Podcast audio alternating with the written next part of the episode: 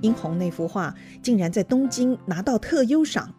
电话那头传来那位先生的报喜声，外公笑得合不拢嘴，拿着话筒朝着空无一人的墙角一直鞠躬。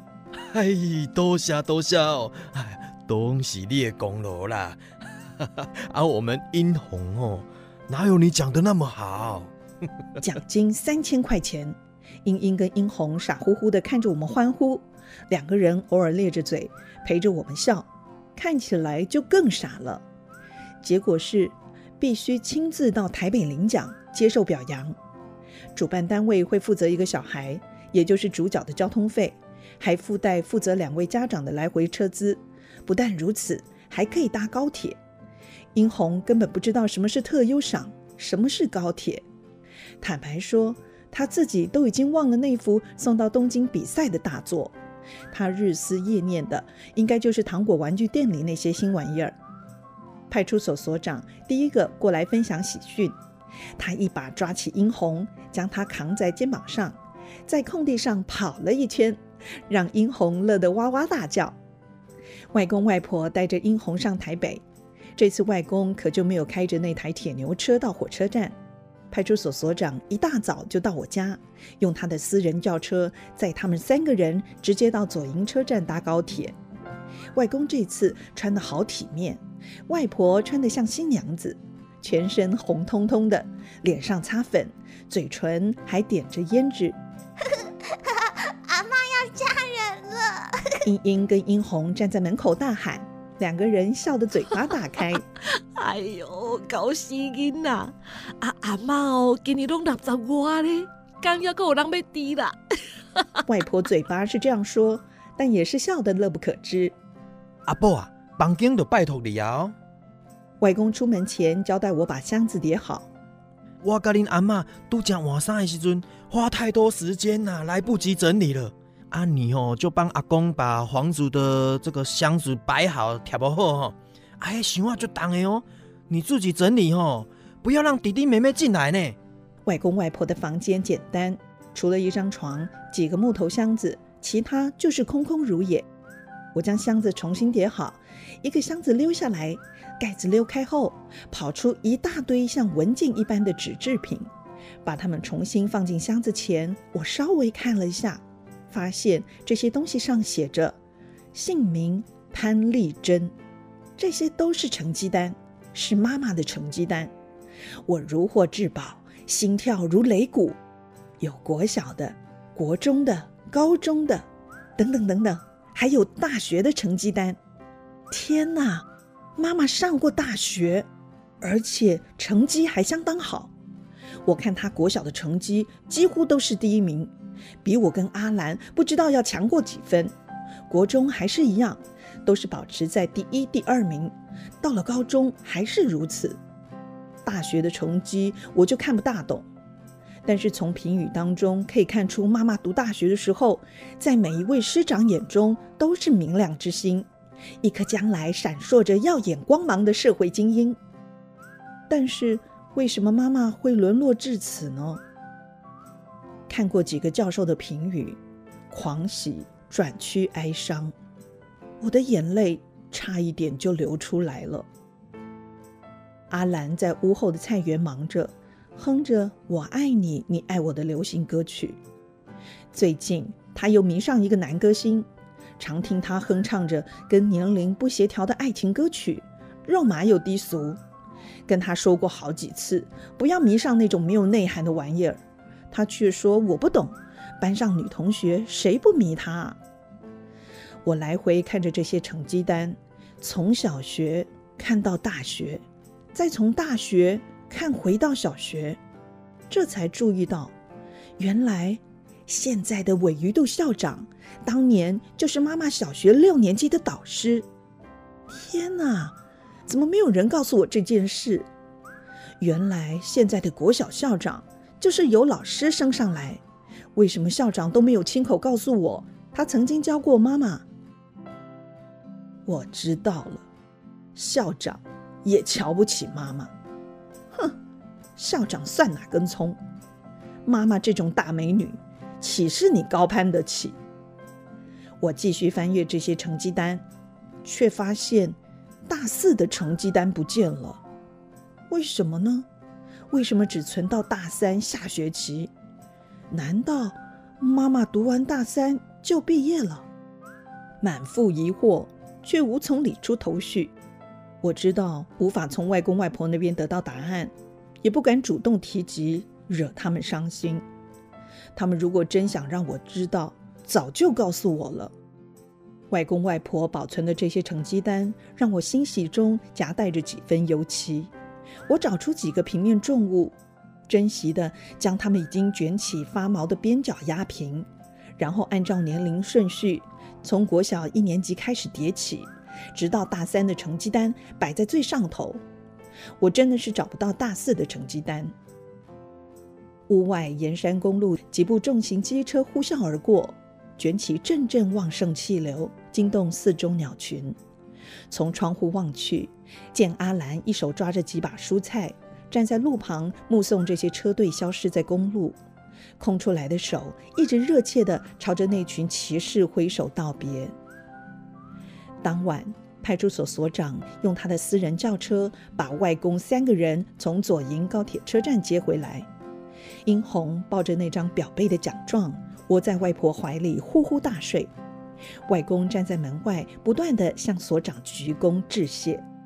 所长拍拍外公的肩膀：“谢什么？是我答应过丽珍，会多花点心神帮她照顾这个家的。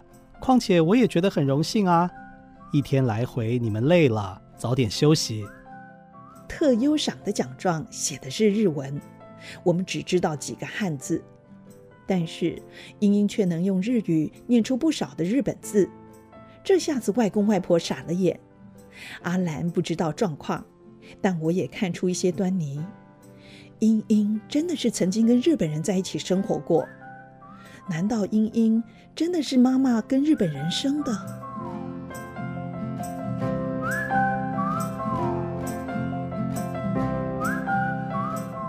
除夕傍晚，所长跟警员来到我家。潘先生、潘太太，恭喜恭喜啊！所长双手抱拳说恭喜。跟在一旁的警员手中抱着一大包的东西，只能朝着我们嘿嘿的笑着。来来来，过年的时候啊，派出所都会从警政署那边分配到一些礼物哦。派出所的同事都只有一个小孩，用不了这么多。所长从警员手中接过那包大袋子，放在桌上。两人轮流从袋子里掏出礼物来，来一人一个。呵，骗人！说什么是从警政署分配到的礼物？虽然标价都已经撕掉，但是我一看就知道，这些都是从村里那家糖果玩具店买来的。哇，他们真是神探哎！那一盒特大号的洋娃娃家庭也出现在警员手中。阿兰惊呼一声。玩具还没有到手，就已经高兴的在原地蹦蹦跳了。所长分完礼物之后，警员又从他的上衣口袋掏出了五个红包，双手交给所长后，轮到他发言了。今年派出所分到三千块的额外奖金，我们决定分成五包，颁奖给村里的五颗星，你们这五颗最明亮的星星。虽然一个人只是六百块，但是代表我们的心意哦，请笑纳。所长还举起帽子朝我们致意，警员也嘿嘿地笑着，举帽弯腰，像魔术师一样做出一个很古迹的敬礼动作。我们望向外公外婆，我看得出两位老人家有点手足无措，但还是强装镇定，慢慢点着头，缓缓说道：“过年哦，摕到红包，就爱给你家士大讲谢谢呢。哦，阿哥爱讲恭喜发财哦。”我们五颗星立刻排成一列，我当然站在最左边。再来是阿兰、子阳、英英、英红。我侧身检验队伍，阿兰紧紧搂着新玩具，子阳、英英、英红三个人挺身站好，双手紧贴着裤缝，笑得嘴巴都快拉到耳垂了。天哪，真酷！我快速扫描计算。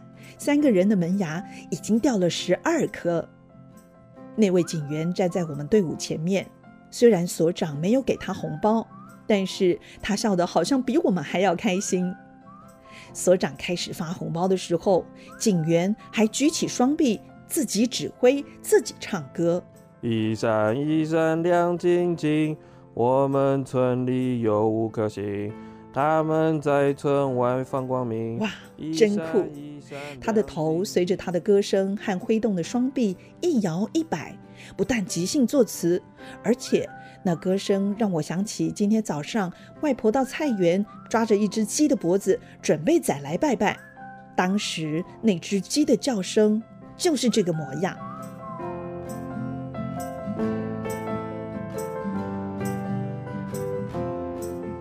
春节过后几天就是开学日，这学期结束之后，殷红就可以上国小一年级，阿兰也可以跟我一样上国中。想不到阿兰第一天上学回家就是泪眼连连，先烧了洗澡水后，就将自己锁在房间中。英英跟殷红不敢吵，两人面有忧色地站在门外。我靠过去，将耳朵凑在门板上。听到里头传出低声啜泣，我将英英跟英红带走。没什么事，姐姐今天在学校大概是跟同学吵架。外公跟外婆都还没有回家，眼见天色慢慢暗下来，灶炉尚未生火，晚饭怎么办呢？我从柴堆中抽出几支细柴，准备试试看能否起火。英英跟英红默不作声。我在柴堆挑选时，他们就从屋内拿出几张报纸。我摸摸两人的头，顺便在脸上亲一个。打火机不难操作，报纸立刻燃烧起来。但是柴火并不容易引燃，我们三个人被熏得一把鼻涕一把眼泪。我来，你们不会啦。背后传来阿兰的声音，他已经擦干眼泪，眼眶红红的。英英跟英红拉着他的手，仰脸关切：“姐姐，你不高兴哦？没事，进去。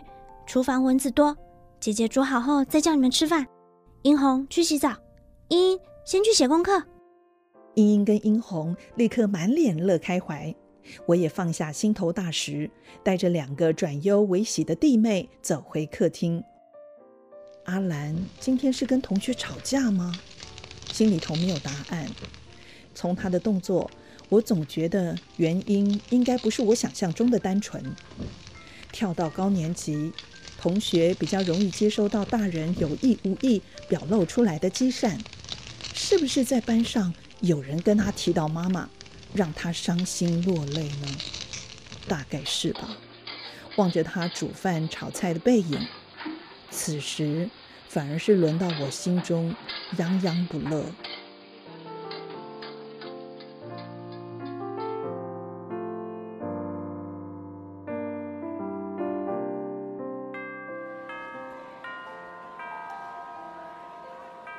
开学第二天，校长把我叫到校长室，请坐。他的语调很客气，语气中有不寻常的谨慎。你知不知道欧阳老师调到别的国小了？我挺要做好，静候校长吩咐。原以为校长要跟我交代比赛的事，出乎意料，他劈头就丢出一个让我手足无措的问题。哦，从你的神情看来，我猜你还不知道。校长好像要赶快将事情交代出去，话说得很快。欧阳老师过年后就调到很远的一个学校了，由于很突然，他要我转告你。没有跟你说清楚。此时，校长用词却开始字字斟酌，显然很怕说错话。我没有故作镇定，在震惊无语中，安静的听着他说：“因为有突然的重要事情，他必须得离开这间学校一段时间。也许，校长看出我的惊惶，试图用一个甜甜的微笑让我宽心。也许只是一个学期。”说不定暑假之后他又回来了，但是也有可能一两年才会回来。校长停顿了好一阵子，才又开口，语气突然转为温馨亲昵，仿佛他正把我当做自己的儿孙在吼抱。但我感觉这些话像是空气中凝结成冷硬的冰块，狠狠往我头上扎下去。他要我转告你，不要问他调到哪一间小学，因为他真的是有事情，必须得离开一阵子，而且不能让别人知道。你要体谅他，好吗？我愣在沙发上，双掌依旧摆在膝盖上，腰杆却已经无法挺直。校长望着我好一阵子，才缓缓问着：“你懂校长的话吗？”我点点头，脸颊扭曲。挣扎着忍住泪水，从头到尾都没有出声，因为我怕一旦出了声就会哭出来。走出校长室，泪水再也无法控制，我不敢放声大哭，只能沿着走廊垂头呜咽。我扭开水龙头，捧着冰冷的水，大力搓洗着脸，试图让情绪安定下来。欧阳老师就这样离开。连跟我说声再见都不肯，而且还交代校长不要让我知道他现在在哪间学校。他到底是在想什么？不可能，他不可能是碰上没有办法解决的事情，逼得他不得不离开。在学校，他人气好的不得了；在村里，哪一个家长、哪一个学生不把他当做最棒的老师？我走到大树下，坐在石头上。双掌交缠在腹前，垂手滴泪。林小姐，对了，会不会是因为林小姐的缘故，让老师不得不离开？他们闹翻了吗？降旗后，我抢在第一个骑出校门，脚踏车飞驰在乡间，一直骑到乡公所才停在对面走廊。我躲在骑楼的梁柱后面，眼盯着乡公所的门口。林小姐跟几位同事从乡公所走出来，他们互道再见，各自下班去。林小姐脸上挂着幸福愉悦的笑容，完全没有落寞的征兆。抱着无法自圆其说的遗憾，我将脚踏车缓缓骑回家。阿兰已经烧好开水，正准备煮饭。我发觉她今天的脸色依旧阴沉。我不敢跟他问欧阳老师离校的详情。当晚，我把功课写完，哄三人睡觉后，自己也躺下来。房间外的电视八点档演着一出笑闹剧。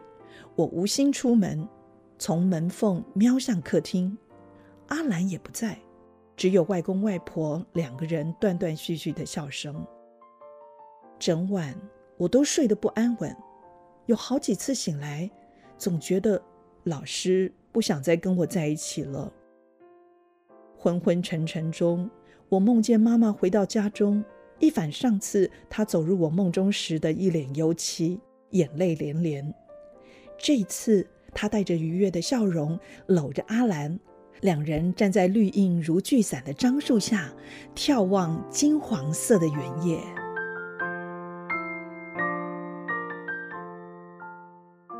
欧阳老师一直没跟我联络，我有自知之明，他不喜欢我了。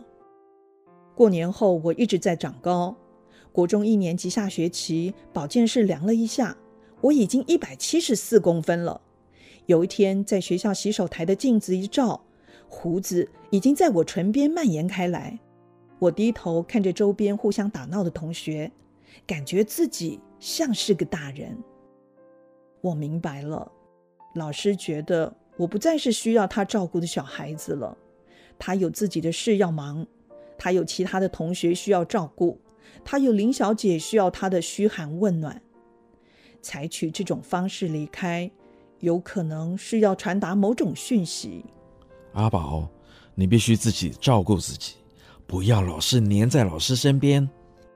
我我可以独立呀，但是。老师，您为什么一定要突然离开呢？为什么不肯跟我说一声呢？就连让我知道您现在在哪个国小都不愿意。想到这里，我的眼泪几乎又要掉下来了。有一天放学后，我夹杂在脚踏车车阵中骑出校门口，尚未左转前，一抬头就看见离校门口一百二十公尺的围墙边停放着一辆看来眼熟的修理车。骑了不到两秒钟的时间，一种奇妙的直觉冲上脑门。欧阳老师，我停下车子，准备骑回头。修理车缓缓驶离，从后车窗可以看见欧阳老师和林小姐背影模糊。林小姐还回头看了一眼，隔着长距离，我们的眼神并无交汇，但是我却能感觉到她目光的焦点投射在我身上。老师在林小姐来学校找校长吗？他们为什么没来看我呢？我牵着脚踏车杵在原地。同学的车子一步步掠过身旁，望着老师的车子逐渐消失在视线里，我才踩着沉重的节奏，垂头丧气地骑回家里。回到家后，独坐片刻，强耐着一股慢慢酝酿而成的伤痛，没告诉任何人这件事。我咬着牙根，决定不再伤心。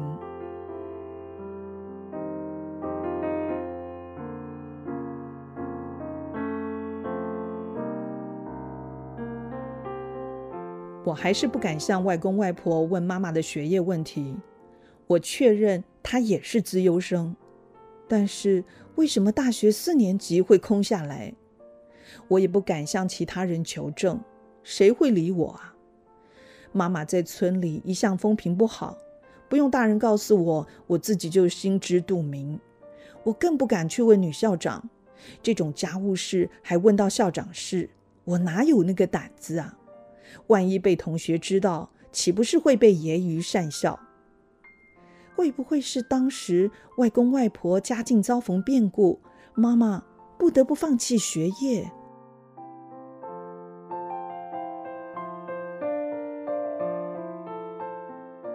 我已经很久没有欧阳老师的消息了。虽然他丢下我，但是我还是很怀念他。我屡屡在心中帮自己打气。加油！我一定要出人头地，让自己成为众所瞩目的成功人物。欧阳老师到时候一定会在报纸或在电视新闻，甚至在杂志上看见我的专访节目或者是专题报道。我好几次躲在乡公所对面的走廊，想要看看林小姐，但是一直不见她的踪影。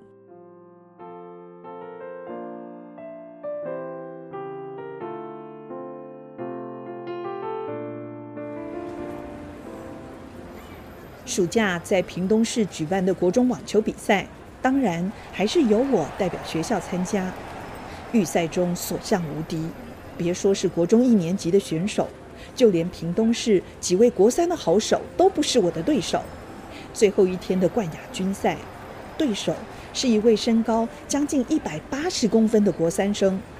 除了学校的教职员一字排开帮他打气，他爸妈也是一副盛装来到现场。加油团的规模和气势，好比他就是温布顿网球赛的明星选手，连配备都是大行头，球具还有专人看管。现场没有人看好我的出赛，除了校长和一位学校职员帮我打理赛事杂物，休息区就是拿着一支韩仓球拍的我。阿宝加油！阿宝加油！阿宝加油！我从对手加油团震耳的大吼声中，艰困地分辨出校长和那位学校职员孤零零的加油声。面向对手即将站上发球位置，我伸出大拇指，手臂用力一震，跟两人说：“谢谢，没问题。”阿宝加油！在强力抽回对方发球的那一刹那，耳际却突然响起另一道似曾相识的女性加油声。我的脑门闪过一道极光，加油啊！林小姐，小子，漂亮！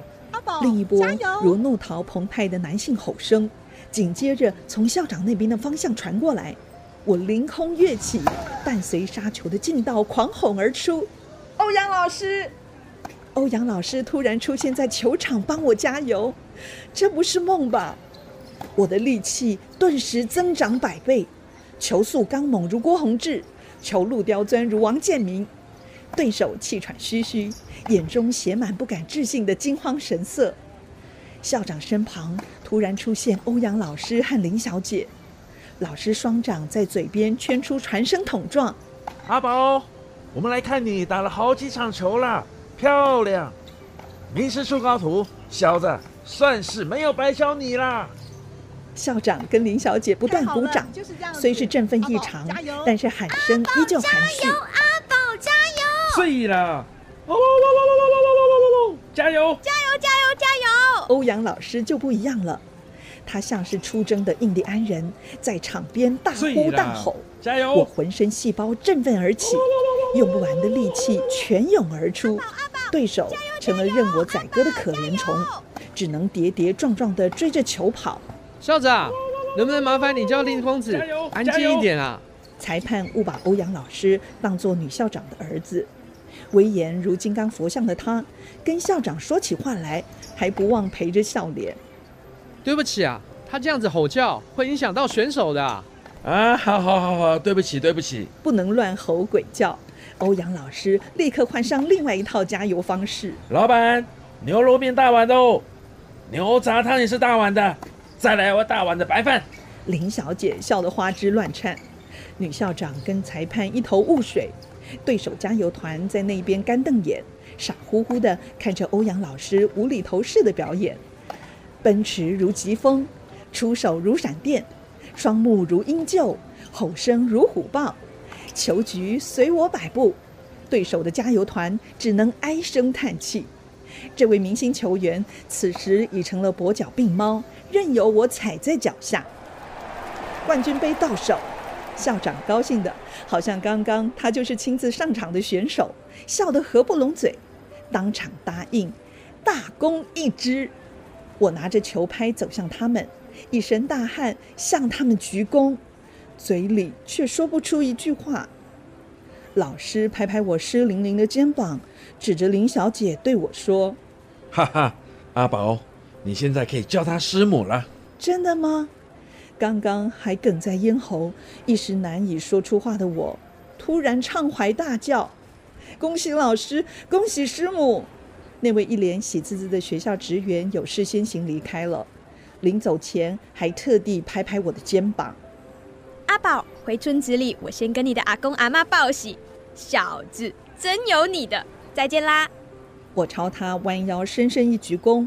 他笑得一脸喜乐，如弥勒佛，朝着我们猛挥手说再见。欧阳老师，阿宝先到你们家冲个澡，我们再去庆祝一下。今天我请客。我们坐上校长的座车，四个人来到欧阳老师的家。哇，一个温馨的窝，面积虽然不大，大小布置尽是巧思。师母拿出一套换洗衣物，先让我淋浴后穿上。再用洗衣机帮我洗好那套湿汗淋淋的网球服。阳台上，师母在操作洗衣机，呼呼轻响的声音让我倍感温馨。我一度还有个错觉，以为自己就是这个家庭的一份子。四个人来到市中心的一家日本料理店，哇，真棒！料理店的外观简直是一座日本城堡。我的整颗心因为惊喜而悸动着，这一定要花不少钱，怎么好意思让校长破费呢？校长本来已经走到门口，看我举头端详宏伟的建筑，而处在餐厅前发呆。他走回来，拉着我的胳膊，走，今天让你打打牙祭，开开眼界。戴着白帽的服务生齐声大喊：“伊拉夏伊马塞！”餐厅播放着日本歌。不是英英唱的《樱桃小丸子》或是《蜡笔小新》，而是我从未听过的日本流行歌曲。歌曲慢条斯理，唱腔曲曲转转。校长可能是常客，我们被带进有着纸拉门的包厢，柔和的灯光在包厢内宛若月色流转。我又站在包厢门口发呆了。阿宝，过来，坐下来吧。师母示意我脱下鞋子，坐在榻榻米上。方形长桌摆在一个往下凹的空间，我们坐在桌旁，双脚正好就摆在这个下凹的地板上。阿宝没吃过日本料理，女校长递出一张色彩缤纷的菜单。欧阳，你带过他吃过几次饭？你帮他点。老板，两碗白饭，大碗的啊，还有两碗牛杂汤，也是大碗的。老师拉开纸门，朝着外面大喊，把校长跟师母逗得哈哈大笑。您好，要开始点菜了吗？堆满笑容的女服务生快步走到我们的包厢。没有啦，开玩笑的，选好再叫你。老师哈哈大笑，连额头上那一绺有着漂亮幅度的卷发都为之颤动。开玩笑的，这里没有卖温润顺口的牛杂汤，没有好吃的沙茶牛肉吗？好怀念上次比赛之后跟老师在乡下牛肉店庆功，两个人大吃一顿的那一天。一道道可口的精致菜肴陆续送上来，我吃的几乎忘记礼貌。老师事前就研究过选手名单，我知道初赛那些学生啊都不是你的对手。老师喝酒的频率多过于夹菜的动作。校长一直都有跟我联络，我全程都在球场看你比赛，只是没有让你知道我的行踪。师母说：“本来今天一早啊，老师就要在球场跟你见面了。”但是我提议等比赛一开始再冒出来，让你来个大惊喜。我想透过这种激发的方式，你才有机会打败对手啊！校长拿着筷子，他只吃了一点点，望着像猪一样吃个不停的我，他说：“我们也认为，如果不安排一点惊奇，按照实力预测，你很难战胜对手。从国一到现在，他一直是最强的选手。”好几间明星高中早就抢着要人了，一道道料理陆续上桌，每一次上菜都让我惊喜万分，我的食欲大开。老师却不再像我们在牛肉店吃到让旁人瞠目结舌的狠劲，反而斯文的帮师母夹着菜，自己也是小口小口的吃着。你一定怪老师离开学校没有跟你说一声，是不是？老师喝了一口清酒。其实我一直透过校长在了解你的状况。那天您跟师母开车到国中找校长，放学时我有看到您的车子。想起老师没跟我说一声就离开，而且来到国中也没有到教室看看我，我眼鼻一阵酸热，声音逐渐暗沉。我本来想追上去，其实那天老师是特地过去看你的。师母见我神色黯然，眼看就难以再启齿，立即接口说：“他邀我在你放学的时候围在墙边看看你有没有继续长高，还有你的脚踏车还能不能骑。”校长接着说下去：“如果只是来找校长，老师的车子当然会停放在学校里的来宾车位，怎么会停到围墙边呢？”不准掉眼泪，小子！老师突然朝着我厉声呵斥，斥责之后，老师立刻换上一脸慈颜：“妹妹现在还好吧？”我知道他问的是阿兰，不是英英，因为阿兰也曾经当过他一学期的学生。嗯嗯，很好很好。我一股脑的把家里的近况快速的交代出来。他也要上国中了，最近溪里的吴锅鱼跟鲫鱼又肥了。他正在筹划更大的生意，子阳、英英、英红也都很好，谢谢老师。我暂时放下筷子，说的眉飞色舞。校长也放下筷子，拿起漂亮的陶器杯子，喝了一小口茶。阿宝，校长告诉你，妹妹升上国中后，校长就必须离开那边了。我一时无法承受这种转折，抓着筷子待在桌旁。三位长辈却突然在此默不作声，我的声音很艰困的在这片静默中开出了一条路。校长也跟老师一样要离开我们了。校长要升官了，他这学年呐到教育局要当督学喽。师母看来也沾了喜气，说话中流露着邀约众人共享喜悦的热诚。放心，不会离开你们。他还是会常常回来的。恭喜校长！但是什么是督学啊？我只知道学校里就是校长最大，校长升官当督察。我日趋成熟茁壮，懂得先恭喜，再抛出疑惑。